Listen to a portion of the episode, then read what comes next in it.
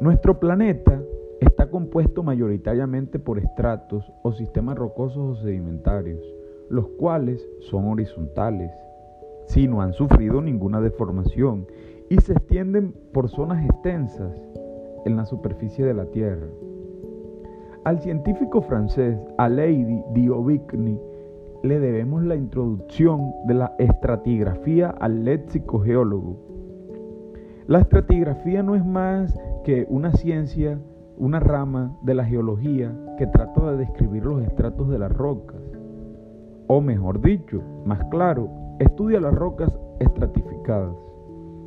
Esta ciencia trae consigo unos principios que nos ayudan a los geólogos a entender los procesos de depositación que pasaron en toda la historia de la, de la, formación de la Tierra. Uno de estos principios es el principio de la horizontalidad y continuidad de estratos.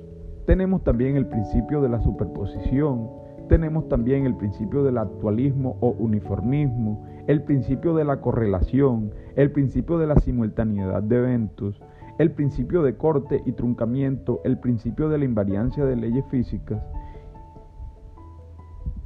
principios que veremos más a fondo a lo largo de esta asignatura. Les habla Juan Sebastián Otero, estudiante de Ingeniería Geológica de la Universidad del Área Andina. Esta materia, la estratigrafía, es importante porque estos principios los vamos a estudiar y aplicarlos en el campo para entender el registro geológico de la superficie que estamos analizando.